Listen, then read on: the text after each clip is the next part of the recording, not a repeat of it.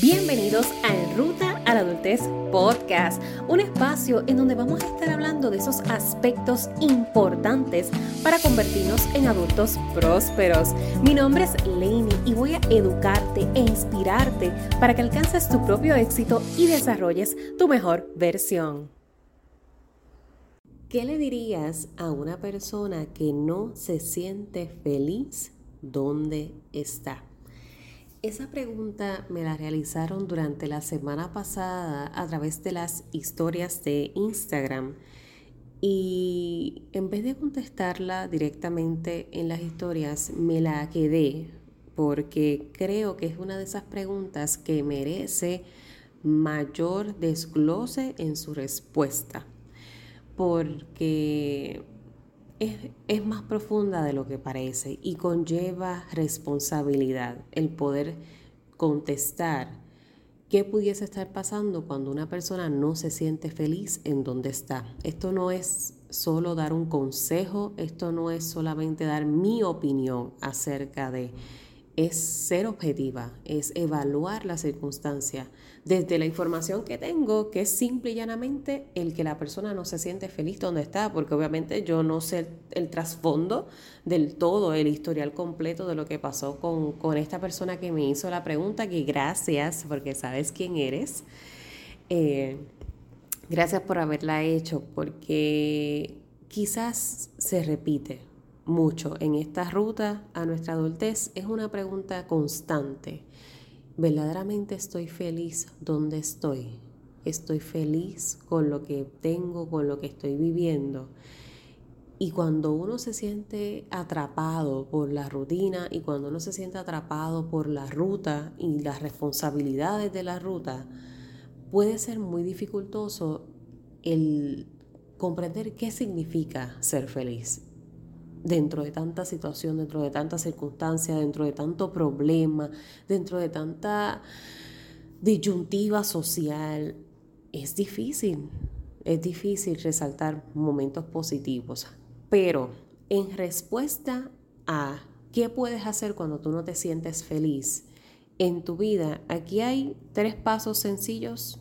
Bueno, digo sencillos porque se dicen sencillos, pero el ponerlos en práctica es donde viene el gran reto de todo este proceso, porque por la boca, como dicen por ahí, por la boca es un mamey.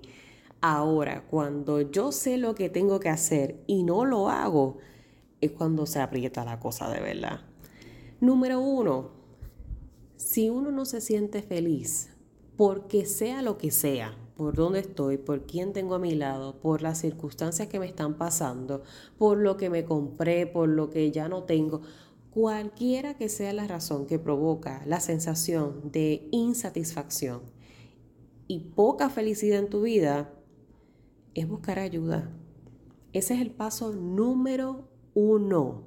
Y cuando me refiero a buscar ayuda voy a ser más específica todavía, porque esto también es muy amplio. Buscar ayuda puede ser tan sencillo como ir a la farmacia y comprarme un analgésico para tomármelo y que me duele la cabeza y me lo tomé y ya se me fue el dolor de cabeza en ese momento. Porque sabemos que el cuerpo nos habla a través de los dolores, el cuerpo nos habla a través del malestar. Y el malestar que se da una vez, malestar que probablemente se va a repetir pero estamos muy acostumbrados a tomarnos un analgésico y se acabó, porque yo lo que quiero es aliviar la sensación instantáneamente. Cuando se trata de felicidad, un concepto tan amplio, un concepto tan relativo, tienes que buscar ayuda individualizada, personalizada, una ayuda directa a trabajar con todo tu mapa conceptual, entiéndase, con todo tu historial, que tú le puedas presentar eso a una persona que es completamente ajena a tu círculo. ¿Y por qué lo ideal es que sea ajena a tu círculo? Porque quien está contigo dentro del dinamismo posiblemente se sienta igual. Y una persona, un, abrumado más otro abrumado, no hacemos una satisfacción de vida. Necesitamos salirnos de, de nuestra zona cómoda de expresión, porque en efecto compartirle nuestra vida a una persona externa es incómodo. Lo encontramos innecesario, encontramos que no es, no es, algo que me va a sumar, porque ¿quién le da derecho a esa persona que me desconoce a opinar sobre mi vida y las decisiones que yo tengo que tomar? Pero es que ahí es donde viene el tener que romper con esos estigmas y estereotipos que se tiene sobre el buscar ayuda. Porque si así mismo que cuando te duele la cabeza tú vas y buscas un analgésico, exactamente debes de sentirte en la apertura de hacer lo mismo cuando se trata de un aspecto más interno, más interpersonal, que requiere otro tipo de intervención porque es que no existe en el ir a la farmacia y buscar un analgésico que trate eso en particular y se acabó el evento. Ni siquiera en los casos en donde se requiere verdadera medicación, asistencia médica para trabajar cualquier tipo de trastorno a nivel emocional, mental. Ni siquiera en esos casos. Eh, tiene que haber un complemento de lo que es la medicación y la psicoterapia u otras herramientas como lo son el coaching, el mindfulness, la yoga, etc. Porque cuando uno trabaja en todo, en todos esos huequitos a la vez, o uno consecutivo al otro, tenemos mejores, mejores, resultados. Y eso es lo que queremos provocar para poder responder objetivamente una pregunta como ¿por qué no me siento feliz en donde estoy? Porque muy fácil, una persona dentro de tu círculo te va a decir, es que tú no te sientes feliz porque mira con quién tú estás, mira con quién tú estás saliendo, ¿quién se sentiría feliz? O mira, es que mira dónde, mira dónde tú estás, tú, tú mira tu trabajo, mira, mira la carrera que tú estás estudiando, ¿dónde te va a llevar eso? Claro que no vas a estar feliz. Y ahí es donde viene un gran problema, porque esas personas que nos conocen, muchos quizás hacen este tipo de comentarios desde el cariño, porque están cansados de vernos en un mismo estado, dentro de una misma circunstancia, pero a lo mejor no tienen la sensibilidad o el tacto de evaluar todo lo que me ha llevado a estar ahí. Entonces, por esto es tan importante este paso número uno, el buscar ayuda, llámese como se llame esa ayuda para ti, psicoterapia, coaching, mentoría, un guía espiritual, un retiro, un viaje, un desahogo, un fin de semana en la playa. Desconecta para conectar. Si yo no salgo del ruido, no me puedo escuchar, porque aquí viene el paso número dos. Dentro de un espacio seguro y de confidencialidad como lo es coaching, como lo es psicoterapia, tú puedes abrirte a plenitud porque sabes que eso que tú comunicas se queda ahí y al quedarse ahí es tu momento de ser, tu momento de cuestionarte libre de juicios. Digo, es lo que se espera, ¿verdad? Esto es lo que éticamente se debe propiciar dentro de un espacio profesional de acompañamiento. Pero es importante que esto se dé para que tú puedas explorar y puedas definir qué es felicidad. Yo no puedo ir por la vida diciendo yo no me siento feliz basado en la definición que tengo de felicidad por lo que veo en otras personas, porque esa es su felicidad, no la mía. Ah, entonces si eso es lo que está pasando, tengo que trabajar en mis carencias. No se trata entonces de felicidad, se trata de mis carencias, de mis dolores, de mis traumas, para yo poder entonces definir ¿Qué es ser feliz para mí? ¿Cómo se ve ser feliz? ¿Qué, qué hace una persona feliz bajo mi percepción, no la que otros han creado para con ellos mismos? Es peligroso dejar la definición de felicidad a la merced social porque socialmente somos muy dramáticos, muy extremistas, muy drásticos. Y socialmente se dice que la persona que tiene mucho, mucho, mucho, mucho dinero es la que es feliz. O que la que tiene poco, poco, poco dinero y humilde es la que es feliz. O que quien estudia una carrera de hasta niveles doctorales y tiene el título de doctor es feliz. O que quien hace un grado asociado de dos años o un grado técnico es feliz. Y eso hace más difícil este proceso del que estamos hablando, porque entonces, verdaderamente, ¿qué es felicidad? Porque unos me dicen una cosa, otros me dicen otra, en algunos se ve de una manera, en otros se ve de otra. Y de ahí viene lo que te estoy diciendo, de que tienes que adentrarte un espacio para ti, para dentro de este espacio mío, entonces yo defina qué es felicidad para mí. Una vez tengo definido qué es ser feliz, entonces me puedo mover a la próxima pregunta que me debo realizar y es cómo me acerco más a esa versión que ya yo he conceptualizado de lo que es ser feliz. Porque en algún momento, varias veces en la vida he escuchado que no se trata de quién da las mejores respuestas, sino de quién hace las mejores preguntas. Dentro de lo que es este arte de entrevistar, el arte de comunicar, se van desarrollando unas habilidades para que tú puedas crear literalmente mejores preguntas. El ser humano se focaliza muchísimo en las respuestas. Es que yo no tengo respuesta a estas preguntas. Es que a mí nadie me sabe decir esto. Quizás nadie te sabe decir porque no le estás sabiendo guiar con tus preguntas.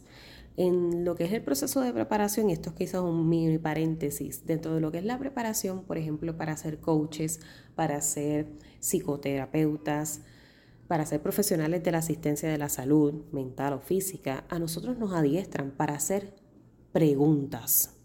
Y parece algo tan lógico y tan sencillo como que, hello, de verdad, hacer preguntas. Sí, hay un nivel de destreza que se tiene que desarrollar porque mis preguntas no todas pueden ser cerradas. Entiéndase, yo no siempre voy a buscar un sí o un no en la respuesta.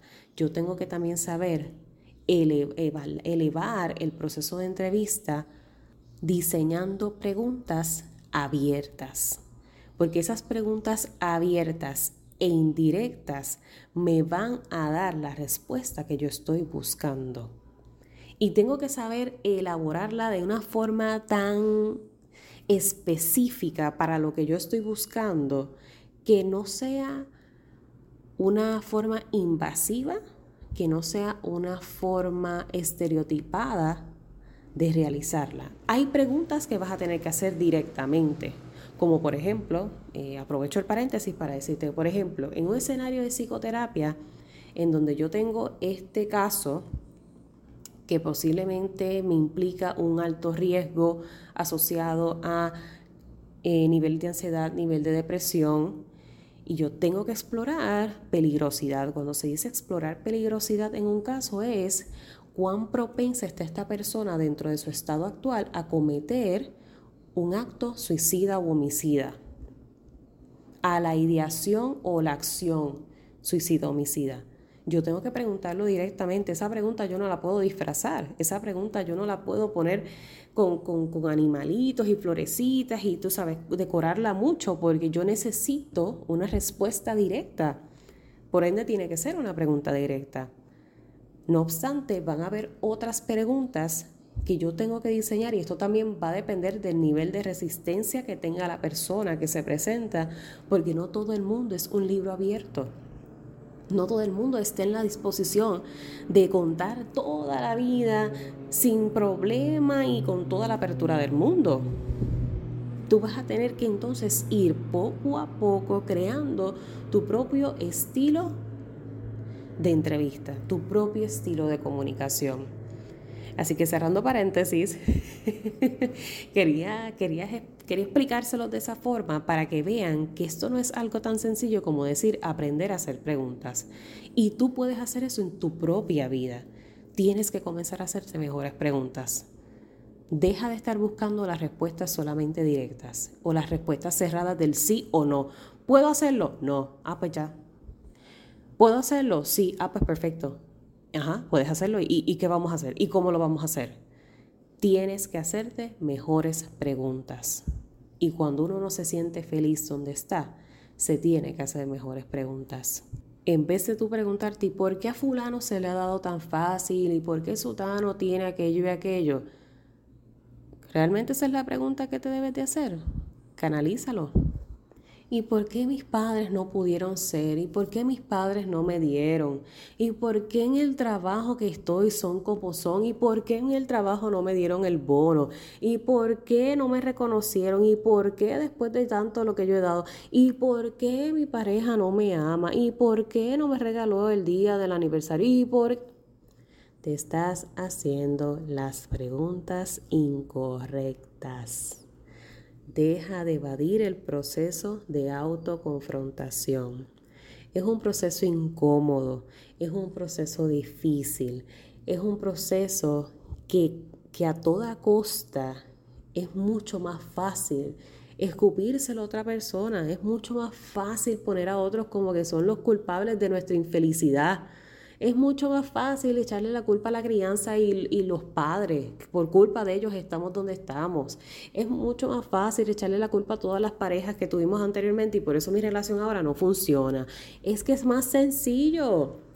Genuinamente nuestro cerebro, y esto es otro tip, genuinamente nuestro cerebro, nuestra esta notita de saber, busca la sencillez, al cerebro no le gusta complicarse. Eso de que, de que a veces la gente piensa que, es, que sí, que es que el cerebro por su misma composición, no mi amor, no. el cerebro le busca el lado fácil a todo, a todo, inclusive a las situaciones sociales y de vida no solamente a niveles analíticos, profesionales y académicos, en donde se requieren otras destrezas. No, no, no. Es que tan sencillo como eso, como tomar una decisión, me voy a ir por el lado más sencillo. Es más fácil hacernos preguntas cerradas. Es más fácil hacernos preguntas que la respuesta es un sí o un no, porque eso me da a mí la seguridad de que, ah, pues ya está, ya está, hice, hice mi trabajo. Llegué a la conclusión de que no, y llegué a la conclusión que sí, y, ya, y me es suficiente con eso. ¿Soy feliz? ¿Sí o no? Sí. Ah, pues ya está. Ajá. ¿Y por qué eres feliz? ¿Qué te hace sentir feliz? ¿Qué es felicidad para ti? ¿Soy feliz? No. Ah, ok, pues no. Pero ¿y por qué no? ¿Qué son los elementos que hacen que sea un no a esa respuesta cerrada? Elabora. Vamos, sácalo. Exprésate porque te necesitas en este proceso. Te necesitas y te lo debes a ti. Esa respuesta te la debes a ti. Definitivamente. Y, es difícil porque te lo digo desde la experiencia que lo he visto en otras personas, inclusivemente en mí misma, en mi propio desarrollo. El autocuestionarse, ¿qué es felicidad? ¿Por qué soy o no soy feliz?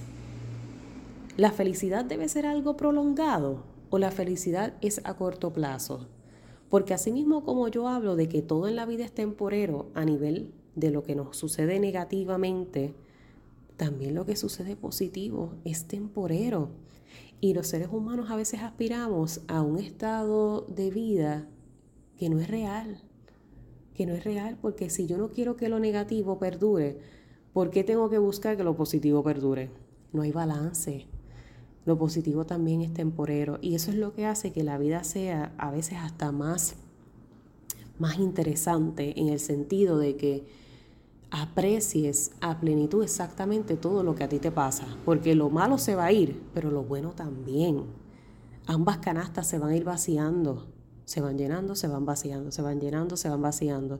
Que a veces sentimos que un lado está como más, más intenso que el otro, que es como que, Dios mío, pero ¿y cuándo, cuándo, cuándo me vas a dar un break? Porque es que todo lo que me pasa es malo.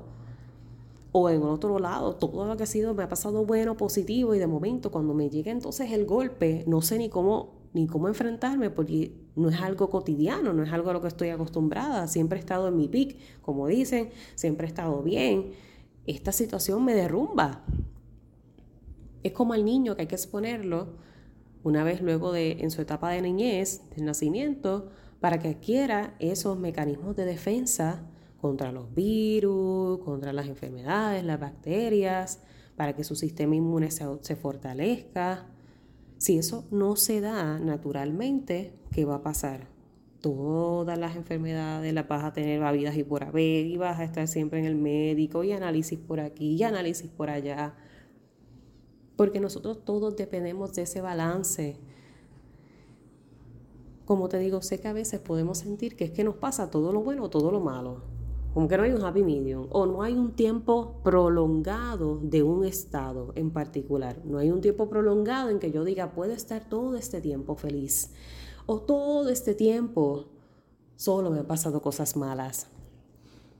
No hay un tiempo estandarizado que yo te pueda decir, eso te va a durar tres meses, eso te va a durar seis meses. No, porque en un mismo día, en 24 horas, tú puedes tener de todo un poco mucha felicidad, mucha tristeza, mucha decepción, mucha emoción, mucho entusiasmo, mucho sueño, mucha hambre. En un mismo día se presentan las mil y un emociones. Por esto es que es tan importante uno comprenderse, por esto es que es tan importante uno conocerse. Y vuelvo al punto número uno para cerrar este episodio la ayuda es esencial porque es el espacio que te va a permitir poder confrontarte cuando tú mismo, tú misma no quieras hacerlo. Porque más allá de que el profesional te convenza de una respuesta, es que el profesional te ayude a buscar tus respuestas. Porque muy internamente todos nosotros las tenemos. Muy internamente nosotros sabemos por qué no estamos felices. Lo que nos bloquea es el pensar si yo hago lo que yo sé que tengo que hacer para ser más feliz, estas van a ser las consecuencias. Y ahí es donde no puedo bregar. Prefiero quedarme donde estoy, prefiero sentir lo que estoy sintiendo callada, callado, sin mucha exposición y bregarlo yo solo, yo sola. Porque es lo más fácil. Recuerda que te dije que el cerebro busca lo más sencillo es lo más fácil. Así que para ti que me hiciste esta pregunta a través de las historias, gracias por haberla realizado porque me diste tema para este episodio de lunes y estoy casi segura que va a resonar con más de una persona el tema de que me siento infeliz en donde estoy. La felicidad es, es amplia, la felicidad es relativa, esto suena bien cliché, suena que mucha gente lo dice, pero a veces hasta las personas que te lo dicen desconocen qué realmente significa felicidad. Y, te di, cuando, al, principio te mencioné que esto también me pasó a mí y que en mi proceso yo he tenido que ir definiendo y redefiniendo cómo se ve ser feliz. En el episodio anterior te hablé un poquito de lo que fue mi renacer a mis 21 años, luego de esta circunstancia en donde por poco pierdo la vida. En ese momento, créeme, que redefiní lo que era ser feliz, lo que era vivir a plenitud. Y hoy, ocho años después, a mis 29 años, nuevamente me he sentado a redefinir qué es felicidad, cómo se ven estos próximos 10 años de mi vida, ya comenzando mi década de los 30. Porque tengo otras capacidades, tengo otras habilidades, tengo otras experiencias que han aportado, sé lo que me ha sumado, sé lo que me ha restado y tengo que soltar difícilmente de lo que me he adherido pensando que era felicidad y que hoy yo reconozco que ocho años después ya no lo es. Y no pasa nada. Y lo he hecho en los espacios pertinentes, en los espacios conmigo misma, que es a la persona en la que yo confío más, porque esto es bien importante. Si tú no confías en ti, difícil el camino. Por eso todo comienza con uno, porque uno es el aliado número uno de este proceso. Y reconocer que uno se necesita y necesita a otros es la clave del éxito.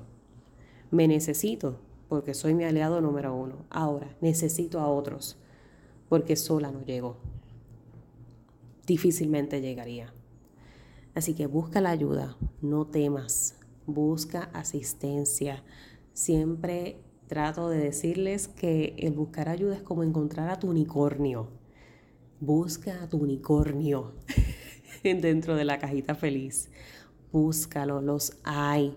No te dejes por malas experiencias, no, no te dejes caer por porque, ay, es que otros han dicho que esto a mí no me funciona. Mientras más tú prolongas el comienzo del proceso, más estás tardando en esa versión de ti que anhelas. Es contigo quien único se beneficia o desbeneficia, eres tú. Comienza ya. Comienza esa búsqueda, comienza esa conexión contigo y con otra persona que te pueda acompañar. Si con una no funciona, no pasa nada. Buscamos la próxima, porque el proceso es tuyo y tú estás apostando a ti, no al profesional que te va a acompañar. El, asimismo es eso, es un acompañante, no es el protagonista. Busca otro. Ay, es que ese no me gustó. Ah, no, no importa, buscamos otro.